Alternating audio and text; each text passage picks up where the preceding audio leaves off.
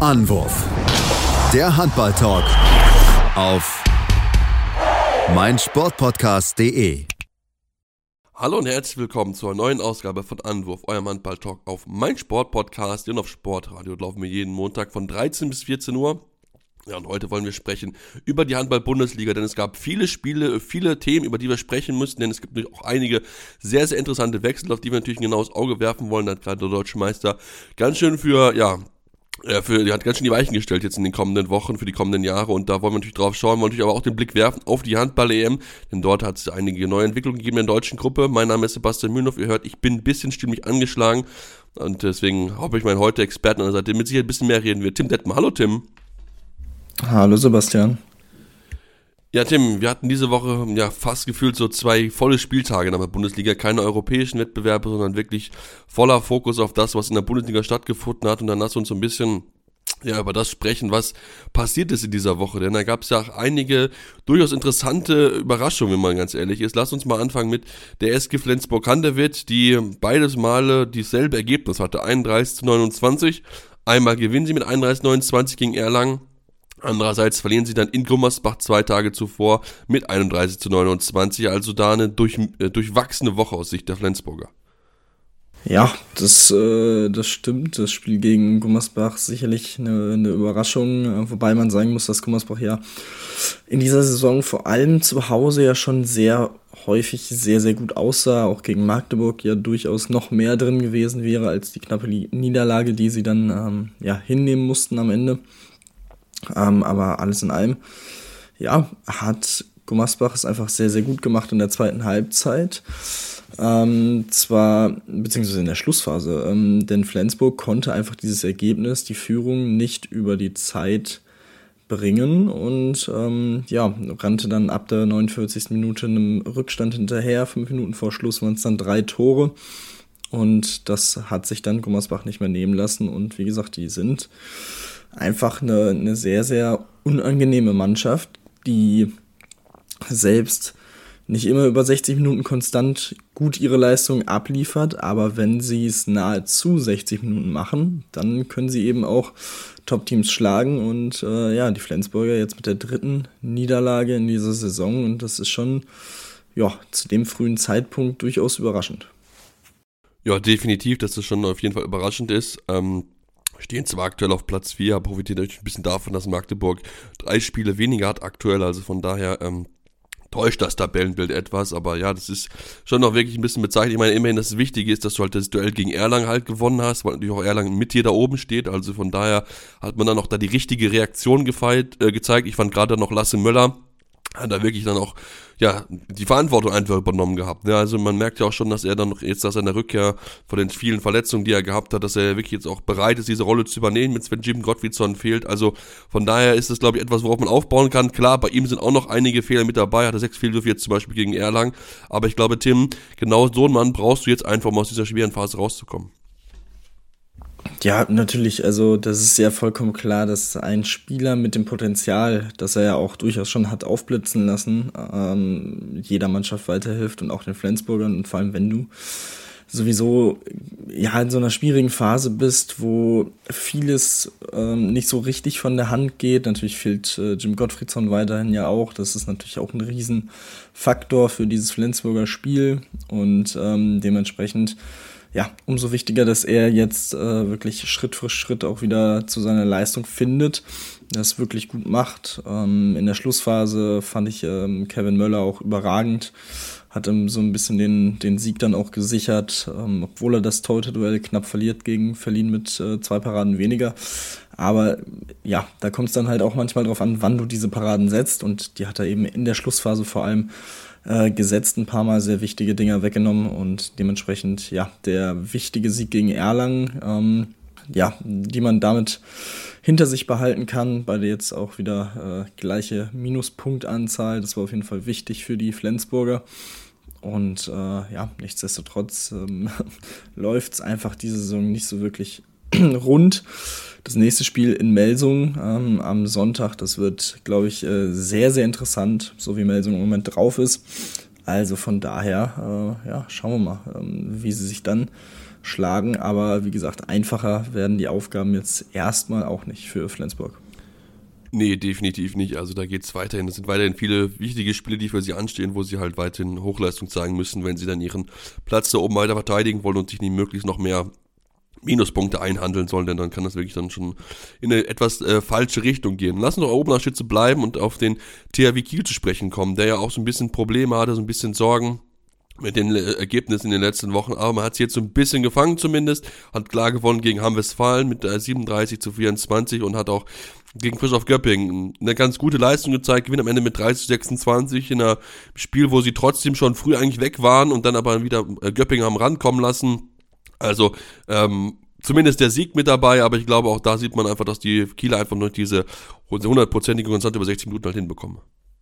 Ja, wichtiger Sieg definitiv. Ähm, überzeugend auf keinen Fall. Ähm, also das war schon komisch. Auch das war wieder so ein richtig komisches Spiel von zwei Mannschaften, die einfach im Moment sehr mit sich hadern, mit dem, wie sie spielen, wie sie auftreten. Äh, Göppingen hatte ja unter der Woche auch, ähm, beziehungsweise letzte Woche, auch wieder ähm, erstmal gegen, gegen Leipzig gewonnen, immerhin, aber ja, man irgendwie mit Göppingen ist es auch so ein Ding, wurden dann auch von den eigenen Fans äh, schon hier und da ausgepfiffen. Gegen Melsung war es genau unter der Woche, wo man relativ deutlich verloren hat. Ähm, ja, also auch da, es läuft einfach nicht so, beziehungsweise man kommt nicht so richtig ins Rollen. Dann steht es nach 13 Minuten in Kiel 1 zu 7 und äh, alle denken schon, ja, okay, das, das Ding ja, ist durch. Und auf einmal fangen sie sich oder fangen sie an, Handball zu spielen, haben quasi nichts zu verlieren, machen 5-0 auf, sind wieder dran. Äh, in der Phase Kiel acht Minuten ohne eigenen Treffer und ähm, ja, dann, dann bleibt es erstmal knapp. Ähm, bis zur Pause auch. Daniel Redmann hält im Moment auch sehr, sehr stark. Ähm, auch in dem Spiel wieder 12 Paraden, 33 Prozent ähm, umso wichtiger, dass sie wenigstens auf ihren Torhüter, ähm, dass wenigstens auf ihren Torhüter Verlass ist ähm, in dieser Phase. Aber ja, irgendwie da, auch da denkt man sich wieder, es, es wäre halt definitiv mehr drin gewesen für, für Göppingen, wenn man sich nicht eben diese erste Viertelstunde da äh, genommen hätte. Und deswegen ist es unheimlich schwer, sie einzuschätzen. Und äh, ja, für Kiel ähm, am Ende in der Schlussphase noch eigentlich dann wieder souverän geworden oder souveräner das Ganze gestaltet. Aber irgendwie, ja, war es trotzdem so ein Spiel, wo, wo ich mir dann jetzt denke, so, naja, weiß ich nicht. Ist jetzt nicht so das, was man äh, eigentlich von Kiel erwartet. Ähm, aber gut, äh, das, das haben wir jetzt die letzten Wochen häufiger gesehen. Ähm, ich glaube, man ist froh, dass man einfach jetzt diesen Sieg eingefahren hat, mit vier Minuspunkten auch noch äh, ja, einigermaßen gut dasteht. Von daher, ähm, ja, so viel, so viel zu Kiel. Jetzt geht es am Mittwoch nach Erlangen. Ähm, da bin ich sehr, sehr gespannt drauf, wie, es weiterläuft. Danach in Magdeburg. Also könnte, könnte es auch passieren, dass diese vier Minuspunkte-Marke dann äh, demnächst auch schon fällt. Ja, das werden jetzt zwei sehr, sehr interessante Spiele auf jeden Fall für die Kieler bin ich, bin ich absolut bei dir und ähm, ich auch Göpping, also das werden auch, ja auch jetzt, da muss jetzt auch Hartmut Meyerhoff ist jetzt auch gefordert, man hat es ja auch so ein bisschen gesehen, klar, man sagt schon, man vertraut ihm und so weiter, das hat man auch schon gesagt, aber Natürlich will man auch irgendwann mal wieder erfolgreich sein, weil so ein bisschen herauskommt, denn wenn wir uns mal angucken, wo die Göppinger aktuell stehen, das ist Platz 16. Und ich glaube, da will kein Göppinger gerne stehen, zumal man auch in Europäisch spielt, da auch sehr gute Leistung gezeigt hat, ne? Mit Vika Lissabon beispielsweise besiegt. Also von daher erwartet man auch schon, dass man da auch gerade solche Partien wie jetzt gegen Melsung, wo du eigentlich zur Pause führst und dann nur in der zweiten Halbzeit nur acht Tore wirfst, das willst du einfach nicht. Und deswegen, ähm, ja, bin ich mal gespannt, wie sie dort auch dann weitermachen, denn natürlich auch dann kann es halt äh, auch eng werden für den Trainer. Also es ist ja auch einer dieser Vereine, Tim, wo ich sagen würde, okay, da ist der Trainer maximal halt auf Bewährung, denn wie gesagt, Platz 16, sieben Punkte nur. Ähm, wenn er da jetzt ja keine, keine Siege jetzt mal langsam einfährt, jetzt hast du das Spiel gegen Minden am Donnerstag, wo du eigentlich gewinnen musst und noch gewinnen solltest. Also Hartmut Meyerhofer ist jetzt schon unter massiven Druck, muss man ganz ehrlich sagen. Ja, äh, natürlich, aber das ist ja vollkommen klar, wenn du äh, ja. in der letzten Saison das europäische Geschäft erreichst und jetzt einfach im Abstiegskampf steckst, wobei du da auch einfach nur Glück hast, dass zwei Teams einfach von der Kaderqualität deutlich abfallen ähm, vom Rest. Ähm, dementsprechend, ja, hat man da ist man zwar 16. Man hat aber trotzdem im Moment zumindest noch einen relativ komfortablen Vorsprung, was sich natürlich ändern kann, wenn man gegen Minden verliert. Ähm, ohne Frage. Ähm, aber ja, also dieses Spiel am Donnerstag gegen Minden wird, glaube ich, die zumindest die kurzfristige Zukunft von Hartmut Meyerhofer ähm, ja, entscheiden. Also ich glaube schon, wenn man da gewinnt, hat man sieben Punkte Vorsprung erstmal, ähm, hat dann auch wieder ein Erfolgserlebnis gefeiert, wie auch immer das dann zustande kommt. Ähm, ich glaube, das könnte ihm schon nochmal ein bisschen Luft verschaffen.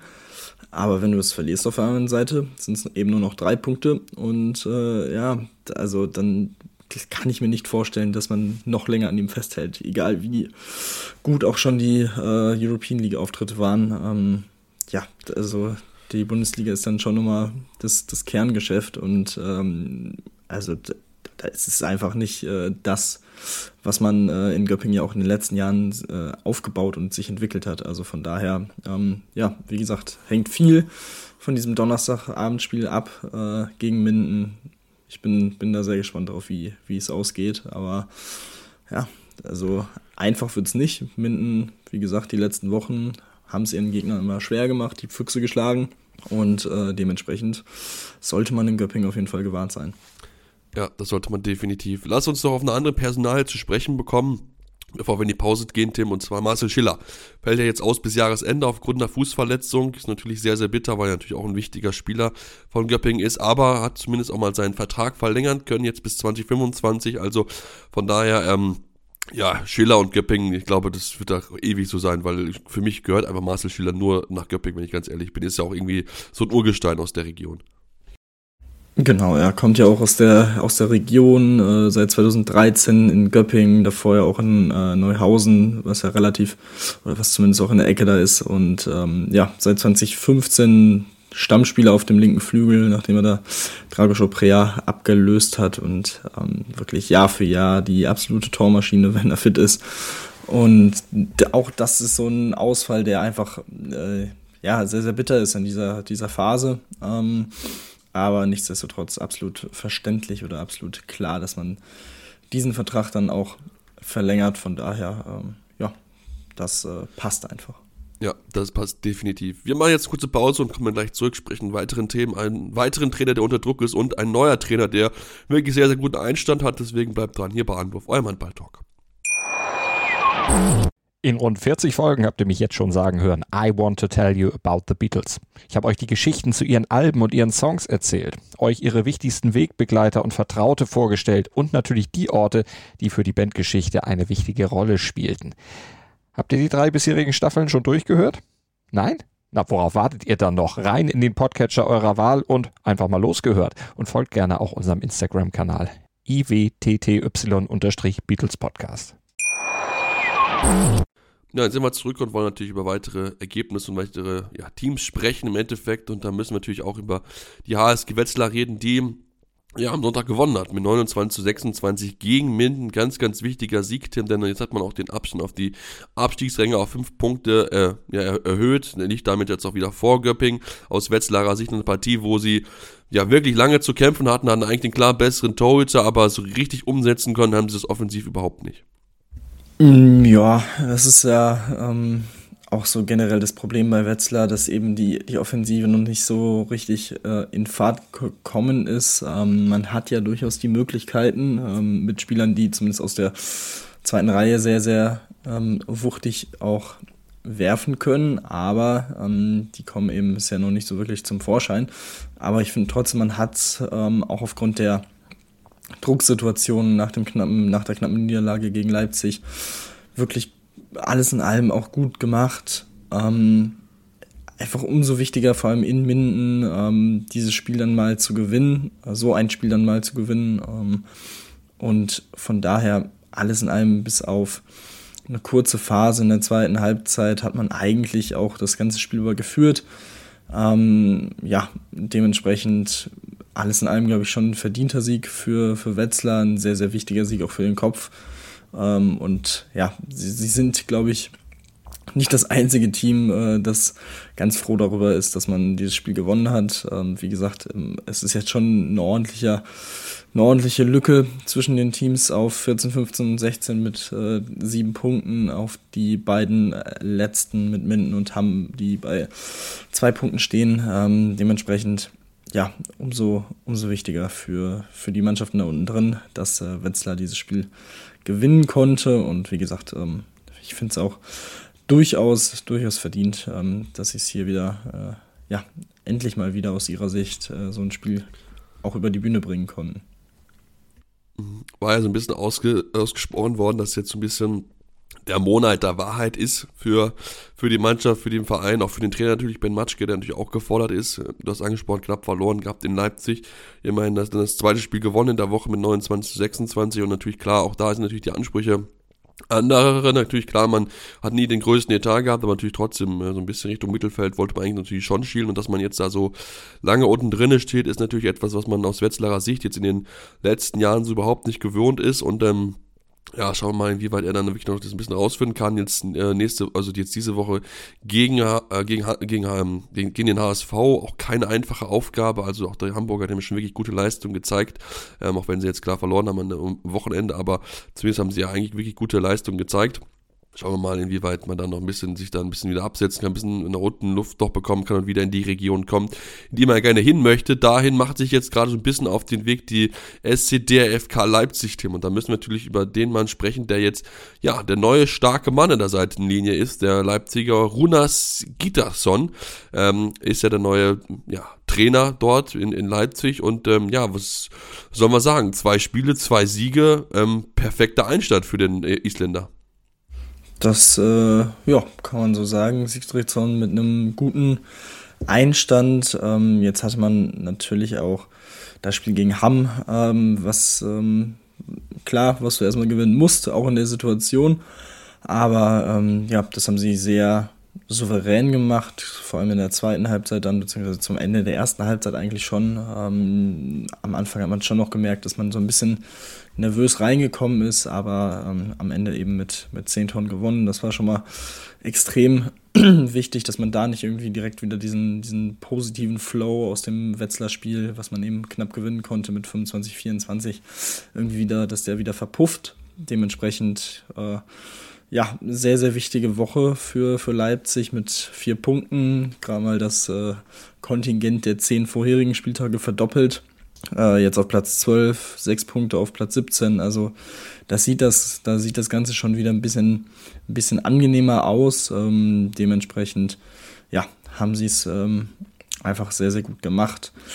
Und äh, vor allem Vigo Christiansson hat ja, sehr, sehr gut gespielt mit äh, 9 von 9 aus dem, ähm, beziehungsweise 9 von 9 insgesamt, seine 4, 7 Meter getroffen, 4 Assists auch noch gegeben. Ähm, das war wirklich stark. Auch Matej Klima, ähm, den man ja jetzt schon vorzeitig aus Lübeck-Spartau holen konnte, ähm, fängt langsam an, ähm, hereinzufinden ins Team, nachdem er so die ersten Wochen noch ein bisschen außen vor war. Jetzt auch in dem Spiel wieder 5 von 6 und auch 5 Assists. Also ja, auch er gewöhnt sich langsam daran. Das wird natürlich auch ein kann natürlich auch ein großer Faktor werden, ähm, ja, wenn er, wenn er jetzt in Fahrt kommt.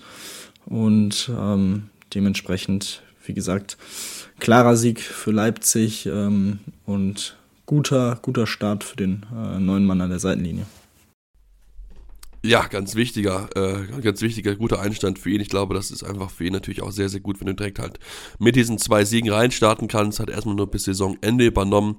Natürlich auch sehr kurios, dass man jemanden dann von einem anderen Verein loseist, nur für das Ende der Saison. Aber gut, ähm, kann natürlich trotzdem empfehlen, dann vielleicht dann wirklich die langfristige Lösung zu sein. Und ich meine, 33 Tore, die Leipziger, also das sieht man auch nicht so häufig, dass Leipzig in den letzten, in den letzten Monaten und ja auch Jahren so viele Tore mal erzielt. Also von daher denke schon, dass man da noch so ein bisschen so, so einen ersten Tendenz vielleicht auch von ihm sehen kann, wo er gerne hin möchte mit dem mit der Mannschaft, die ja wirklich durchaus Potenzial besitzt, ähm, oben auf jeden Fall mitzuspielen, was ja auch der Anspruch in Leipzig mittlerweile dann ja auch geworden ist. Anspruch oben mitzuspielen natürlich auch eine andere Mannschaft, dann lasst uns auf die MT Melsung zu sprechen kommen, Tim.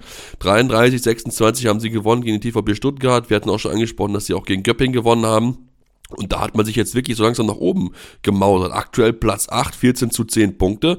Also Melsung ist wieder, ja, da, wo sie sich selbst auch sehen. Sie sind oben dran, ne? zwei Punkte auf Platz 7, drei Punkte auf Platz 4. Also von daher, ähm, Melsung ist wieder zurück äh, im Business, kann man so ein bisschen sagen. Ja, absolut. Äh, sie sind im Moment. Vor allen Dingen Simic. Ja, genau. Überragend. Genau, sind wirklich sehr, sehr stark in den letzten Spielen. Ich glaube, jetzt fünf hintereinander gewonnen.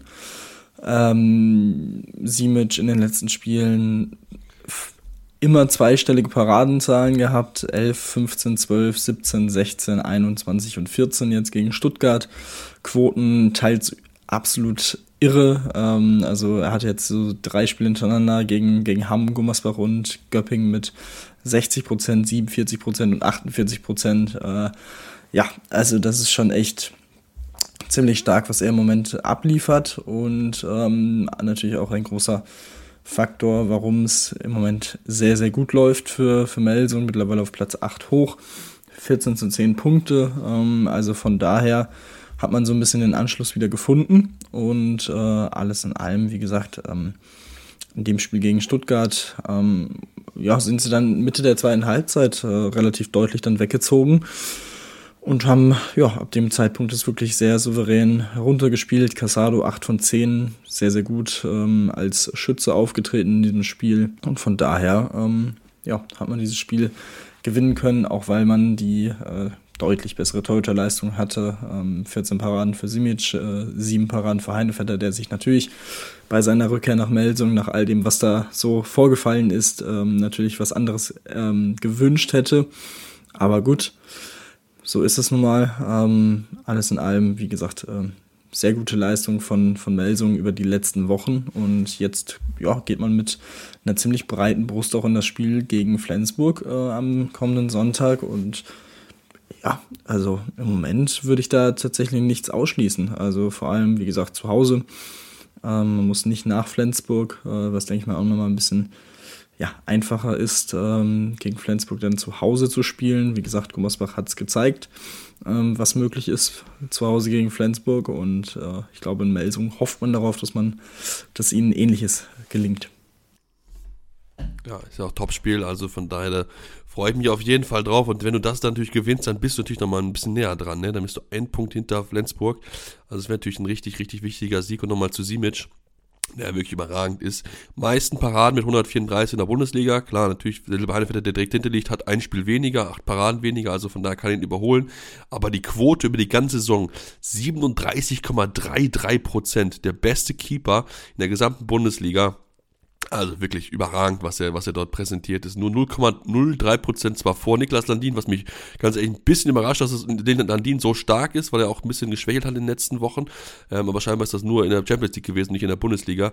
Ähm, aber es ist einfach überragend, was Siebic gerade hält. Und ähm, er hat es auch selbst gesagt, er fühlt sich einfach aktuell sehr, sehr gut nach der Partie. Und äh, ja, man sieht es auch, er hat Spaß, er unterstützt seine Mannschaft, dann macht es natürlich auch ein bisschen einfacher. Wenn du so einen überragenden Mann hinten drin hast, dann kannst du dann natürlich auch das Selbstvertrauen mitnehmen, um dann möglichst dann auch ja, ja, vorne die Tore zu erzielen, um dann natürlich dann auch ja, den Anschluss zu erhalten, um dran zu kommen. Lass uns noch kurz auf den DVB Stuttgart zu sprechen kommen, Tim. Steht ja aktuell relativ gut da, auf, wenn man jetzt mal schaut, Platz 11 ist man aktuell, hat, muss jetzt nochmal nachverpflichten, beziehungsweise hat es getan nach der schweren Verletzung von ähm, äh, Sachschnell von Oskar Bergen, da hat man Lukas Süßer dazu geholt, per Zweitspielrecht bis zum Ende des Jahres, der man dann noch ein bisschen, äh, ja, einfach Spielzeit geben möchte, dem man einfach ein bisschen was braucht. Ähm, aber ansonsten, wie gesagt, man kann aus Stuttgarter Sicht als mit dem schwierigen Saisonstart doch sehr, sehr zufrieden sein, dass man aktuell auf Platz 11 ist. Ja, wie gesagt, man hat sich ja gefangen, nachdem äh, Michael Schweikert übernommen hatte und ähm, ja, steht jetzt im gesicherten Mittelfeld. Natürlich hat man sich dann bei so einem Duell gegen, gegen Melsung, die nicht so weit von ihnen entfernt waren, vielleicht ein bisschen mehr ausgerechnet. Ähm, aber gut, jetzt kommt ein schweres Spiel gegen Magdeburg. Ähm, danach muss man auch äh, gegen Leipzig ran. Das wird dann auch sehr interessant sein. Ähm, beide Teams ja auf 11 und 12 im Moment in der Liga. Also das wird auch ein spannendes Spiel. Dementsprechend schauen wir mal, wie es nach dem Spiel dann aussieht. Ähm, ob man dann ja, sich wirklich absolut festigen kann in diesem äh, Mittelfeldposition ähm, oder ob man dann wieder so ein bisschen vielleicht sogar nach unten gucken muss. Aber ja, äh, muss man mal abwarten. Aber es wirkt schon deutlich, äh, ja, deutlich besser, deutlich homogener, auch das, was man spielt und gespielt hat über die letzten Wochen und dementsprechend hat man sich da echt gut, gut weiterentwickelt und ähm, ja, vor allem natürlich mit dem Derby-Sieg in Göppingen, das war natürlich äh, ein großes Highlight, ähm, wahrscheinlich auch für den Kopf äh, gar nicht mal so schlecht. Und äh, ja, mal schauen, wie es jetzt in dieser Woche mit den beiden Spielen so weiterläuft. Aber ich glaube, man hat sich jetzt erstmal ähm, auch vor allem ein bisschen beruhigt, ein bisschen Konstanz da reingebracht in die Leistung und kann jetzt erstmal einigermaßen entspannt auf das Tabellenbild gucken. Ja, beide Spiele auch daheim, das ist natürlich auch mal ein Vorteil. Ich glaube, letztes Jahr, letzte Saison haben die Magdeburg am Rande der Niederlage gehabt, daheim sogar. Also von daher kann das dann wirklich vielleicht auch mit dem Zuschauer im Hintergrund dann vielleicht auch auf jeden Fall helfen ähm, dann wirklich diesen ja, Erfolg da einzufahren gegen Magdeburg. Mal gucken, wir wollen natürlich gleich auch über die Magdeburger sprechen, machen jetzt eine kurze Pause, kommen gleich zurück und wollen nicht nur über die Magdeburger Leistung sprechen, natürlich auch das, was sie personell getan hat bei den Magdeburgern, natürlich aber auch den Blick werfen auf das andere Spitzenteam aus Mannheim und natürlich dann auch danach den Blick werfen auf die Handball der Frauen. Deswegen bleibt dran hier bei Anruf, eurem Handballtalk. Wie baut man eine harmonische Beziehung zu seinem Hund auf? Puh, gar nicht so leicht. Und deshalb frage ich nach, wie es anderen Hundeeltern gelingt, beziehungsweise wie die daran arbeiten. Bei Iswas Dog reden wir dann drüber. Alle 14 Tage neu mit mir, Malte Asmus und unserer Expertin für eine harmonische Mensch-Hund-Beziehung, Melanie Lippisch. Iswas Dog mit Malte Asmus. Überall, wo es Podcasts gibt. Ja, jetzt sind wir zurück und wollen über das sprechen, was natürlich auch die anderen Top-Teams gemacht haben. Also kommt wieder ein bisschen Richtung obere Tabelle und wollen natürlich den Blick werfen auf den SC Magdeburg, die ja nur einmal gespielt haben, nachdem die Partie verschoben war mit äh, gegen Hannover Burgdorf, haben sie gespielt gegen die Rhein-Neckar-Löwen, das Überraschungsteam in dieser Saison und was soll man sagen, 32, 32 Tim in einer Partie, die wirklich ja, ein Duell auf Augenhöhe gewesen ist und auch am Ende eine gerechte Punkteteilung eigentlich, oder? Ja, würde ich auch sagen. War ein sehr wildes Spiel, ähm, nicht ganz einfach für die Schiedsrichter, die, glaube ich, von beiden Seiten, ähm, ja, wo, wo, man auf beiden Seiten irgendwie nicht so ganz zufrieden war. Ähm, ja, ist dieses Spiel ähm, sehr, sehr schnell natürlich geführt, wenn diese beiden Mannschaften aufeinandertreffen. Von daher war das schon echt sehr, sehr schön anzusehen. Und äh, ja, wie gesagt, ich glaube auch, dass äh, das geht am Ende in Ordnung. Ähm, natürlich noch eine äh, interessante Personalie mit Albin Lagergren, ähm, der ja dann nach Magdeburg wechseln wird, wo der Wechsel bekannt gegeben worden war, ähm, was natürlich ja interessant auf jeden Fall ist, dass im, im Rahmen quasi dieses Spiels auch dass es aufkommt, ähm, hatte er bereits von 18 bis 20 dort gespielt. Ähm, für ihn geht es also dann wieder zurück. Und ähm, ja, ich bin gespannt. Also er hat zum Beispiel jetzt ähm, am, am, vergangenen Wochenende auch äh, keine Interviews gegeben ähm, zu dem Thema.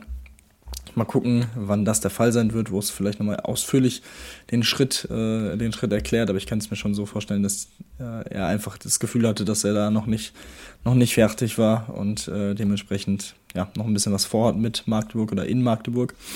Aber ja, in dem Spiel hat es ihn jetzt nicht irgendwie aufgehalten. 8 von 9, gute Leistung und äh, wie gesagt, vor allem das Spiel äh, ja, hat auf jeden Fall gehalten, was es vorher versprochen hat. Ja, definitiv. Also das war ein spannendes Spiel, wirklich ein Duell auf Augenhöhe und da zeigt einfach, dass Magdeburg, oder dass die rennecker Löwen vielmehr in diesem Jahr auch wirklich mit den Top-Mannschaften mithalten können. Und wenn wir uns jetzt mit dem Personal beschäftigen, in der Pressemitteilung heißt es ja, da hat Bennett Wieger gesagt, dass der Albin Lagerkind von sich aus natürlich auf, von sich aus auf die, auf den SC Magdeburg zugegangen ist, natürlich schon noch ein bisschen überraschend ist, dass er diese Entscheidung so getroffen hat, äh, zu sagen, okay, ich möchte dort wieder zurück war so ein bisschen durch, durch also es hat so ein bisschen durchgeklungen, dass er wohl irgendwie sich ein bisschen ändern, verändern möchte wieder und dass er eigentlich irgendwie so ein bisschen richtig wieder was familiäres irgendwie richtig gemacht hat.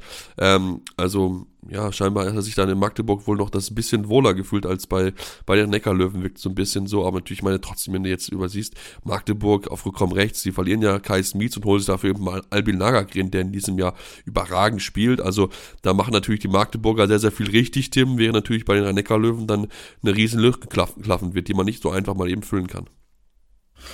Ja, mal schauen, wen sie sich dann äh, als Ersatz holen. Ähm, ich bin da vor allem so, wie es jetzt auch in diesem Sommer gelaufen ist, ja, relativ positiv gestimmt, dass man da schon irgendwie eine gewisse Idee haben könnte. Ähm, aber das müssen wir natürlich abwarten. Wie gesagt, auch, ja, der ganze Vorgang sehr interessant, auch von Lagergrens Seite. Aber gut, äh, muss man, muss man so, so hinnehmen. Ähm, Wenn es ihn dann eher in Richtung Magdeburg wieder treibt, ähm, dann ja, kann man das ja so auch machen. Dementsprechend bei den Löwen ja generell auch noch ein paar interessante Personalien, die ähm, ja, noch geklärt werden müssen. Ähm, unter anderem natürlich auf der Torwartposition. Was passiert mit Appelgren im, im Sky-Interview in der Halbzeit vom Spiel war es, glaube ich, äh, jetzt am Wochenende. Hat er da, ja, noch nicht äh, allzu viel durchblicken lassen, was jetzt so sein Plan ist. Ähm, aber man, man spricht auf jeden Fall miteinander mit den, mit den Löwen und mit Appelgren.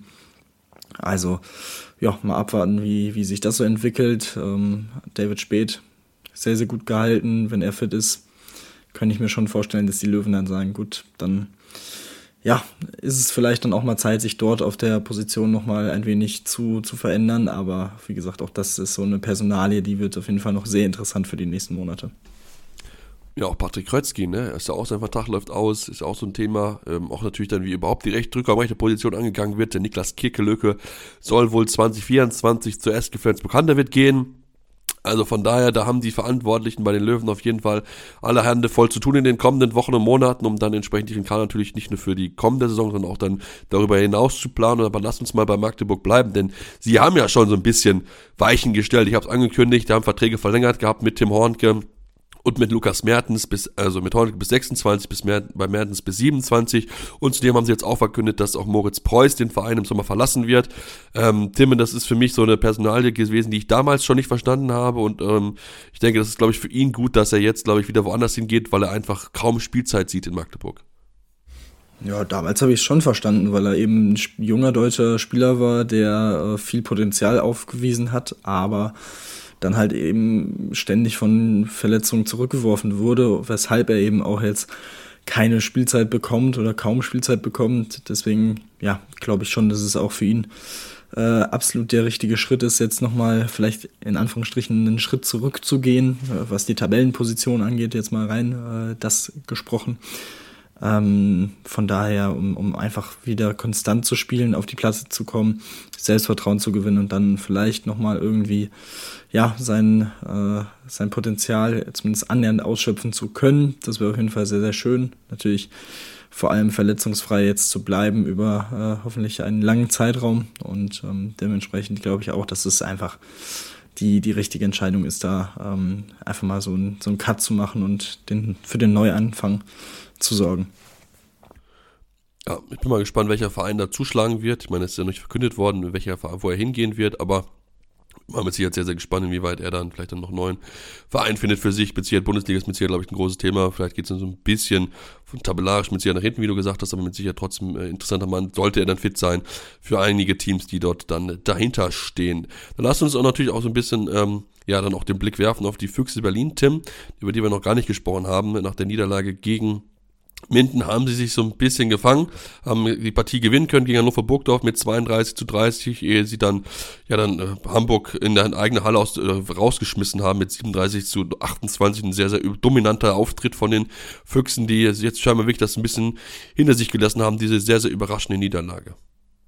Ja, alles in allem haben sie es sehr, sehr gut gemacht, äh, gute Reaktionen gezeigt, ähm, vor allem wie gesagt gegen Hannover, auch das ist ein Spiel, auf Augenhöhe, ein sehr, sehr enges Spiel, ähm, wo, wo sie einfach in der Schlussphase dann das, das, den Ticken oder eigentlich über die gesamte Spielzeit einen Ticken vorne waren und deswegen auch ähm, nicht unverdient dieses Spiel gewinnen konnten. Und ähm, ja, dementsprechend auch da haben sie das Torhüter-Duell gewonnen in Person von Dejan Milosaviev. Das war auf jeden Fall natürlich auch sehr, sehr wichtig in so einem engen Spiel. Und jetzt ja in Hamburg so, so deutlich zu gewinnen, ist jetzt auch äh, nicht so schlecht, kann man oder muss man auch erstmal schaffen. Ähm, die rhein löwen können da äh, ja auf jeden Fall auch ein Lied von singen, ähm, wie, wie schwierig das ist. Dementsprechend bleiben sie auch weiterhin an der Spitze.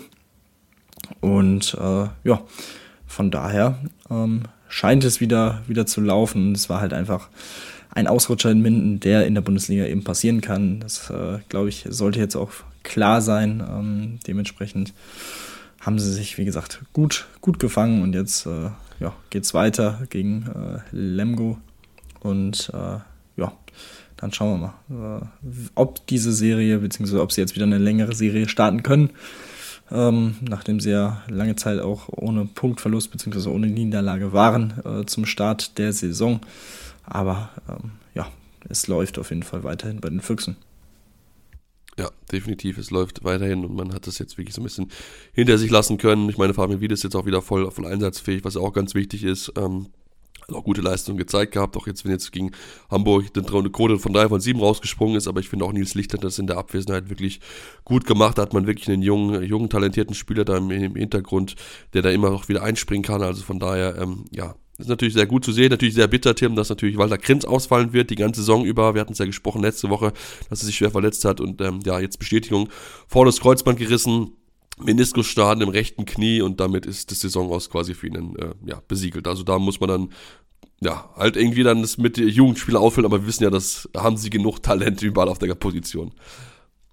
Ja, das, äh, das ist absolut sehr, sehr bitter für, für Grins. Wie gesagt, hat da eigentlich sehr, sehr gut gespielt. Ähm, aber ja, ich sag mal so, man hat auf der Position auch noch einen etwas älteren Spieler, äh, der relativ konstant auch seine Leistung bringt. Ähm, auch wenn es da, wie gesagt, in den letzten Wochen ja gewisse Dinge auch vorgefallen sind. Ähm, aber ähm, ich glaube, Hans Lindberg ist jetzt auch nicht so schlecht äh, auf der Position. Dementsprechend, glaube ich, äh, sollte es, wenn solange er fit bleibt, ähm, zu kompensieren sein auf der Seite.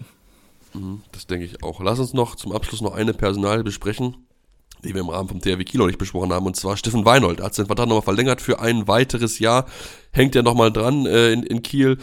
Gut, war eigentlich so ein bisschen fast schon erwartet worden, aber dann könnte es wirklich vielleicht wirklich so sein letzter Auftritt sein und dann kann man sich dann ja 2024 so einen Franz Sempe holen, der ist, dessen Vertrag ja in Flensburg beispielsweise ausläuft. Boah, okay. Weiß ich jetzt nicht, ob das äh, in den Kieler Plänen so ist, aber ähm, auf jeden Fall ein interessantes Gedankenspiel. Ähm, ja, also für, für Steffen Wein. Und ich könnte mir sogar vorstellen, dass er vielleicht dann nach noch ein Jahr dranhängt, wer weiß. Also Würde so, ich ihm auch also, zutrauen, ja. Wenn man ihn gesehen hat, jetzt auch am Wochenende, sowohl defensiv als auch offensiv, auch wie er sich weiterhin da reinschmeißt. Also es ist wirklich eine, ein wirklich Phänomen, ähm, was er da Jahr für Jahr und Saison für Saison abliefert. Dementsprechend ja, absolut verständlich, dass man da auf beiden Seiten gesagt hat, ja komm, dann machen wir halt noch ein Jahr zusammen. Ähm, ist ja jetzt auch schon ein paar Jährchen dort und äh, dementsprechend passt das auch ganz gut zusammen. Ein wichtiger Spieler, glaube ich, auch im, äh, in der Umkleide, ein sympathischer Typ und von daher, ähm, ja, perfektes, perfektes Match äh, und dann schauen wir mal, wie, ob es dann tatsächlich die letzte Saison sein wird oder ob er dann nochmal was, äh, noch mal eine Saison dranhängt. Ähm, aber ich glaube, die, die Qualität auf jeden Fall für die, für die nächste Saison hat er auf jeden Fall noch und die, die hat er auf jeden Fall noch im Tank. Ja, das definitiv. Ich glaube, ich glaube hängt auch an ihm, wie lange er, glaube ich, machen würde. Ich glaube, die Kieler würden ihm immer wieder verlängern, wenn sie halt sehen, dass er weiterhin auf so einem Level performen kann. Das ist ja wirklich ein ganz, ganz wichtiger Stabilisator in der Abwehr. Natürlich auch offensiv ist auch immer wieder dann für ja, geniale Momente auch dann natürlich noch weiterhin äh, ein wichtiger Faktor. Wir machen jetzt kurze Pause, kommen dann gleich zurück und wollen dann wirklich dann nochmal den Blick werfen auf die Frauen-EM der, ja, auf die Handball-EM der Frauen, wollen dann mal darüber schauen, wie das aktuelle Tabellenbild ist in der deutschen Gruppe, denn da gab es einige Änderungen jetzt. Mit Gersten wollen natürlich auch mal ein bisschen über die dann Folgen für die deutsche Mannschaft sprechen, die ja dann am Donnerstag Einsatz ist, deswegen bleibt dran hier bei Anruf, eurem Handball-Talk.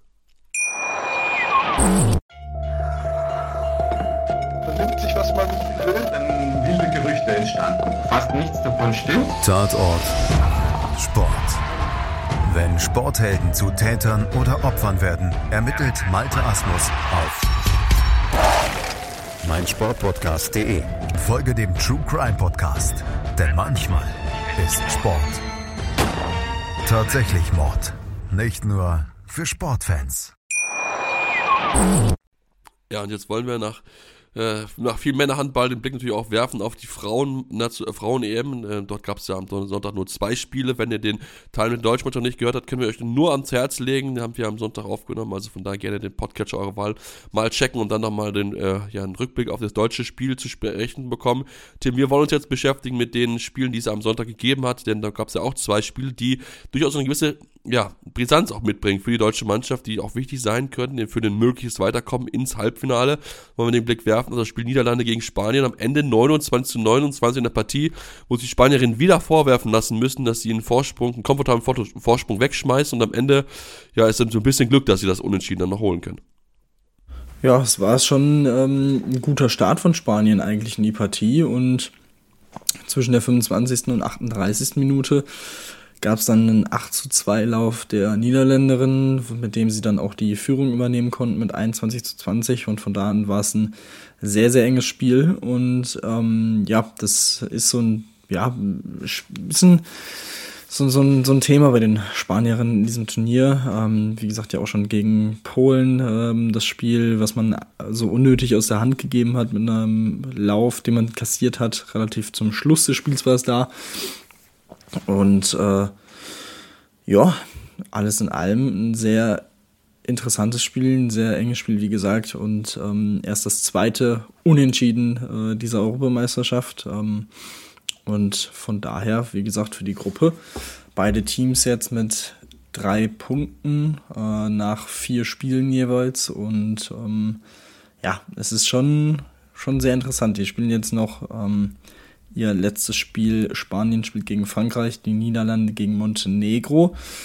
Und äh, ja, die Niederländerin würde ich sagen, ja, ein bisschen, bisschen besser, äh, bessere Position als die Spanierin, ähm, eben aufgrund, aufgrund des Gegners. Ähm, alles in allem. Es ist schon, schon weiterhin sehr spannend in der Gruppe. Ähm, Frankreich, ja, also die sind ja, ja, die sind durch, alles in allem. Ähm, das sieht schon, schon sehr, sehr gut aus. Ich finde die, die Tordifferenz von Frankreich wirklich sehr interessant mit 88 zu 64. Aber das ist ein anderes Thema. Äh, ja, wie gesagt, äh, bleibt, bleibt trotzdem sehr interessant durch dieses Unentschieden hier in der Gruppe. Ja, das bleibt auf jeden Fall interessant, denn Frankreich, du hast schon erwähnt, haben ja gewonnen gegen Montenegro, sind damit ja schon quasi so ein bisschen durch und natürlich jetzt auf die deutsche Mannschaft mit zwei Siegen, wenn man jetzt zwei Siege holt und dann Montenegro vielleicht nochmal äh, noch eine Niederlage kassiert, ja, könnte es aber könnte es auch spannend werden. Natürlich, klar, eigentlich müsste Montenegro zweimal verlieren, damit man wirklich an ihn vorbeiziehen kann, weil man ja das direkte Duell verloren hat. Ähm, aber die deutsche Mannschaft kann da zumindest auch mal Richtung Platz 3 schielen, denn wenn wir uns das angucken, zwei, zwei Siege vielleicht, ähm, dann ist man definitiv durch, aber jetzt mit einem Sieg, äh, den man vielleicht holen könnte gegen Rumänien am Mittwoch und dann noch, äh, ja, wenn sowohl Spanien als auch Niederlande ohne Punkte bleiben, dann hätte man sowieso geschafft. Wenn Niederlande zumindest einen Punkt holt gegen Montenegro, dann hätte man auch diesen Platz 3 geschafft und dann hätte man wirklich dieses Spiel um Platz 5, was ja, Tim, wir hatten es schon noch mehrfach erwähnt, ja durchaus auch sehr, sehr wichtig sein kann für diese Mannschaft. Ja, genau. Äh, was äh, die Qualifikationen angeht für die nächsten Großturniere. Ähm, da würden wir dann, denke ich mal, nochmal drauf, genauer drauf eingehen, wenn es dann äh, alles entschieden ist oder wenn, man es noch besser abschätzen kann. Wie gesagt, Frankreich offiziell zwar noch nicht durch, aber ähm, ich sag mal so, ähm, das sieht schon sehr, sehr gut aus. Ähm, wie gesagt, da muss schon sehr, sehr viel passieren jetzt in den letzten beiden Spielen, dass sie das noch irgendwie hergeben können. Ähm, wie gesagt, Montenegro hat auch noch zwei Spiele gegen Rumänien und gegen die Niederlande. Das sind natürlich jetzt absolute Must-Win-Spiele für, für Montenegro, um ins Halbfinale zu kommen. Ähm, und ja, dementsprechend, äh, wie gesagt, es bleibt, bleibt da sehr, sehr spannend und ein Sieg gegen Rumänien jetzt äh, am Dienstag könnte da auch schon für Klarheit sorgen. Ähm, das, das muss man ja auch sagen, äh, dann wäre es, glaube ich, sogar auch relativ egal, was die deutsche Mannschaft gegen Frankreich macht, zumindest was das Halbfinale angeht, aus äh, montenegrinischer Sicht aufgrund des direkten Vergleichs. Außer die deutsche Mannschaft äh, schlägt Frankreich sehr, sehr deutlich. Ähm, aber alles in allem, wie gesagt, äh, glaube ich auch, dass sich dieser Platz 3 erstmal dieses, das Ziel sein sollte. Ähm, und gut, gegen Frankreich es wird nicht einfach, ähm, das Spiel oder in diesem Spiel Punkte mitzunehmen. Das glaube ich schon. Wie gesagt, vor allem die Defensive von Frankreich ist wirklich unfassbar gut.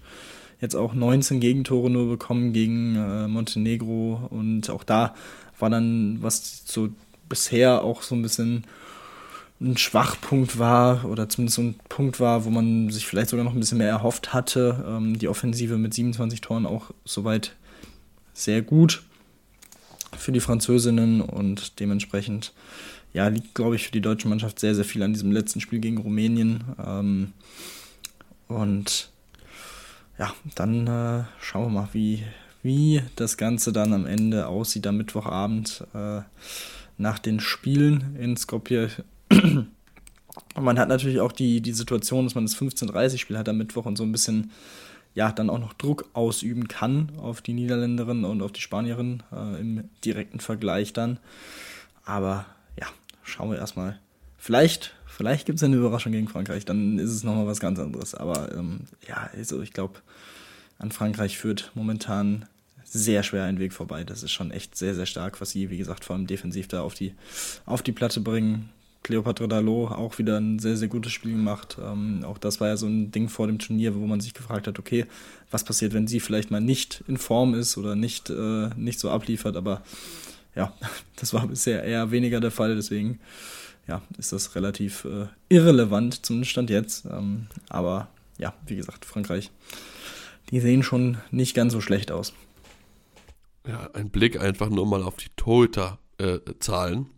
Mal eine Torhüter, also eine Paradenquote von 43,07 Prozent. Das ist die mit Abstand beste Leistung von allen. Das ist wirklich, also was die Torhüterinnen dort abrufen, sowohl Cleopatra Dalot als auch Florian Andre, die auch reingekommen ist und äh, einen von drei gehalten hatte, jetzt im Spiel gegen Montenegro.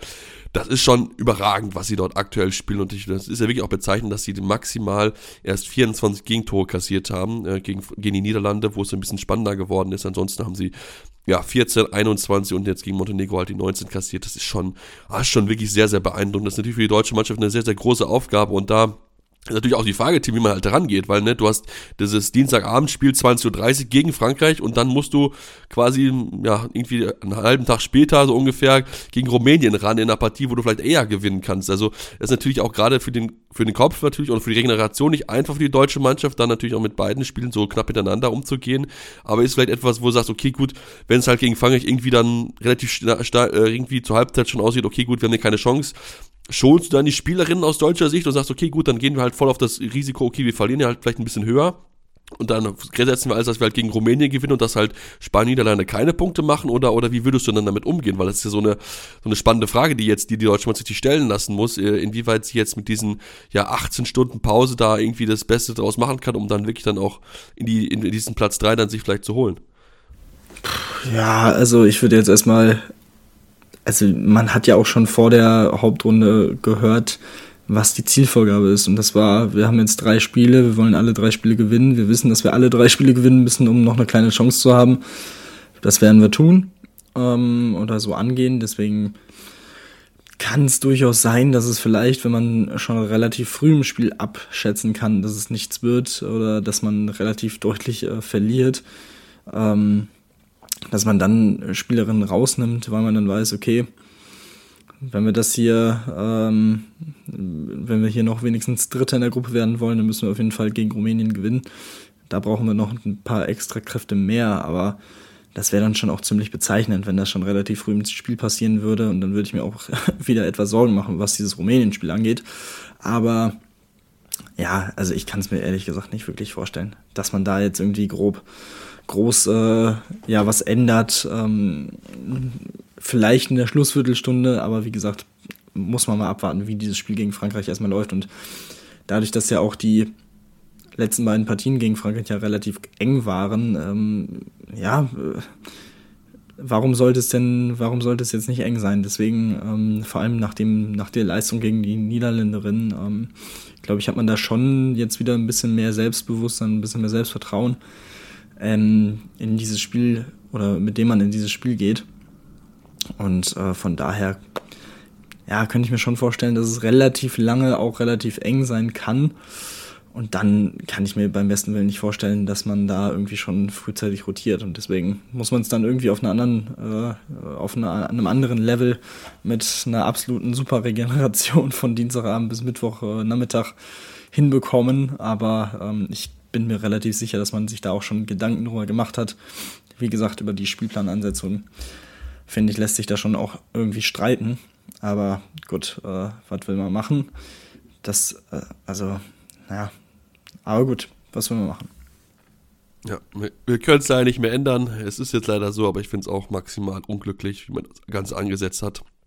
Ähm, ja, gut, ist halt so natürlich klar, ist natürlich nicht einfach, wenn du halt dann direkt an der Tag drauf diese Spiele hast, aber da kann man vielleicht schon drüber reden, dass man dann vielleicht das noch einfach ein bisschen bündelt, ein bisschen mehr bündelt, dass man dann wirklich sagt, okay, einen Tag spielt die eine Gruppe, anderen Tag spielt die andere Gruppe und dann immer das wird sich halt besser hin und dann kann man wirklich dann gucken, dass man sagt, okay, gut, am letzten Spieltag dürfen halt die zwei Teams, die halt dann das späte Spiel haben, halt nicht so das frühe, frühe Spiel kriegen ja, wäre mit Sicherheit äh, das auch möglich gewesen. Aber gut, ähm, ist jetzt halt so. Also, wir können es leider nicht mehr ändern aus solcher Sicht. Wir müssen das Bestmögliche draus machen. Mal sehr gespannt, wie sie damit umgehen. Tim, lass uns dann auf jeden Fall noch den Blick einmal werfen, dann auch auf die Spiele, die heute anstehen in der, bei der Frauen-EM. Norwegen gegen Slowenien, Ungarn gegen Schweden. Ist natürlich sehr, sehr spannend, gerade mit Blick auf Platz 3, beziehungsweise sollte Slowenien wirklich Norwegen äh, schlagen, was ich arg bezweifeln, kann es hier nochmal ein spannender Kampf um den zweiten Platz werden. Dann hätten nämlich Slowenien und Dänemark beide 6 zu 2 Punkte. Und wenn Slowenien 6 zu 2 Punkte hätte, das wäre die riesengroße Überraschung, zumal sie dann auch die ersten wären, die Norwegen schlagen würden. Gut, ich glaube es jetzt nicht, aber ähm, wenn natürlich wirklich noch Slowenien in die nächste Runde einziehen, das wäre ja eine Riesenüberraschung. Das stimmt. Äh, ich kann es mir im Moment auch noch nicht so vorstellen, aber äh, unterschätzen sollten wir den Faktor Heimhalle auf jeden Fall nicht. Ähm, das haben wir jetzt auch schon wieder gesehen bei diesem Turnier. Und von daher, ähm, ja, ich bin, ich bin da sehr gespannt auf dieses Spiel. Ich kann es mir im Moment auch noch nicht so ganz vorstellen, dass Norwegen hier äh, Punkte liegen lässt, aber ähm, ja, wer weiß. Und ansonsten für, für Schweden natürlich im, im späten Spiel gegen Ungarn auch absolut äh, Must-Win, um noch in Richtung mindestens mal Platz drei in dieser Gruppe zu gehen, aber um diese Minimalchance aufs äh, Halbfinale noch aufrecht zu erhalten. Ähm, ja, auch da, wie gesagt, äh, könnten sich ganz wilde Konstellationen am Ende ergeben, ähm, wenn die Schwedinnen hier noch äh, die letzten beiden Spiele tatsächlich gewinnen sollten gegen Kroatien und gegen Ungarn und Norwegen und Dänemark vielleicht nochmal ein paar Punkte liegen lassen. Aber ja, wie gesagt, Slowenien könnte da tatsächlich auch nochmal so ein bisschen das äh, Zünglein an der Waage sein. Ähm, aber da warten wir mal ab, wie es abläuft. Und äh, gut, am Ende gewinnt Norwegen mit 8 und dann ist eh alles egal. Ähm, müssen wir mal, müssen wir mal naja, schauen. egal. Naja, egal ja nicht, weil wenn Dänemark das letzte Spiel gegen Norwegen verliert und dann Slowenien sollte gegen äh, Ungarn gewinnen, sind die beide punktgleich und Slowenien hat das direkte Duell gewonnen. Ja. Also, ja. das ist ja. schon, das ist schon, ist schon heiß auf jeden Fall. Das ist schon sehr, sehr spannend schon. zu beobachten. Ja, also da, da, muss Dänemark eigentlich gucken, dass sie irgendwie einen Punkt gegen Norwegen sich holen, weil sonst könnte das echt echt spannend werden. Ich stell dir mal vor, Schweden gewinnen jetzt beide Partien, dann wird es noch richtig lustig. So ein Dreier, Dreier-Vergleich. Das könnte, das könnte echt äh, tatsächlich sehr, sehr spannend werden. Und ich sag mal so, da in den Dreiervergleich würde Schweden halt auch mit einem, also glaube ich, ganz, gutem Gefühl reingehen, nachdem man ja Slowenien mit elf aus der Halle geschossen hat. Also ja. Dann wäre auch Slowenien auch durch, oder nicht? Weil ich meine, weil Dänemark hat ja mit zwei gegen Slowenien verloren, mit zwei gegen Schweden gewonnen. Also dann wäre ja Schweden, wäre dann ja wirklich dann die, ja. das Team, was am Ende lachen würde. Also. Deswegen, also Schweden, wie gesagt, die haben noch eine, eine Chance, wenn sie eben diese letzten beiden Spiele gewinnen und ja, noch ein bisschen was äh, bei den anderen Teams passiert. Und dass es äh, nicht komplett auszuschließen ist, äh, sollte, glaube ich, klar sein. Wie gesagt, Norwegen, ich kann mir nicht vorstellen, dass Norwegen irgendwie Punkte lässt. Und ich auch nicht. Äh, deswegen, ja, könnte das echt äh, am Ende zu diesem Dreiervergleich kommen. Und äh, wie gesagt, dann sieht es nicht so schlecht aus für Schweden. Aber dafür müssen sie eben auch erstmal die beiden Spiele gewinnen. Das äh, ja, muss auf jeden Fall erstmal zustande kommen. Und Slowenien muss dann natürlich auch noch zwei Punkte aus den letzten beiden Spielen holen. Ähm, aber wie gesagt, das äh, es könnte, es könnte sehr, sehr wild werden am letzten Spieltag auch in dieser Gruppe.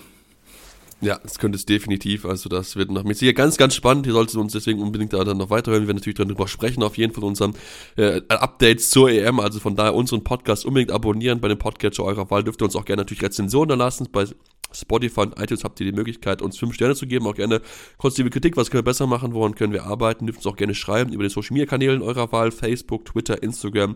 Habt ihr die Möglichkeit, mit uns in Kontakt zu treten uns Hinweise zu geben und so weiter. Also wir haben das jetzt hoffentlich auch sehr gut aufgedröselt in diesem Fall jetzt diese aktuelle Tabellenkonstellation bei der Handball-EM der Frauen, dann da wird mit sicher noch richtig was spannend werden und dann gibt es uns dann spätestens wahrscheinlich am Mittwoch wieder hier, wo wir dann vielleicht nochmal drauf schauen vor dem entscheidenden Spieltag, wie es dann aussieht, natürlich aus deutscher Sicht, wie sie sich geschlagen haben gegen Frankreich. Deswegen hören wir uns dann hier wieder bei Anwurf, eurem Handball-Talk. Anwurf. Der Handball-Talk auf meinsportpodcast.de